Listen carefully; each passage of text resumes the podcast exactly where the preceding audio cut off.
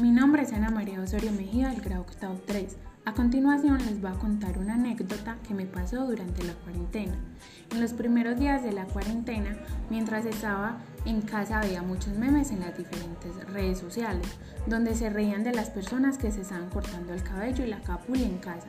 Me parecía muy chistoso. Al pasar los días y no tener muchas actividades en casa por hacer, se me ocurrió hacerme una capul. Cuando tomé la decisión, busqué tijeras especiales para cortar cabello. Usé unas tijeras comunes con las que cortábamos papel en el colegio. Seleccioné la parte del cabello que iba a cortar y miré la medida que me parecía mejor. Creí que no lo había cortado tan alto, pero cuando solté el cabello, la capul me quedó sobre las cejas. Me gustó porque no, me, no quedé como los memes que había visto. Cuando terminó la cuarentena obligatoria, el cabello aún no me crecía y decidí ponerme unas hebillas porque no me gustaba cómo se veía la capul cuando estaba creciendo. Actualmente ya tengo el cabello más largo y no tengo necesidad de ponerme hebillas.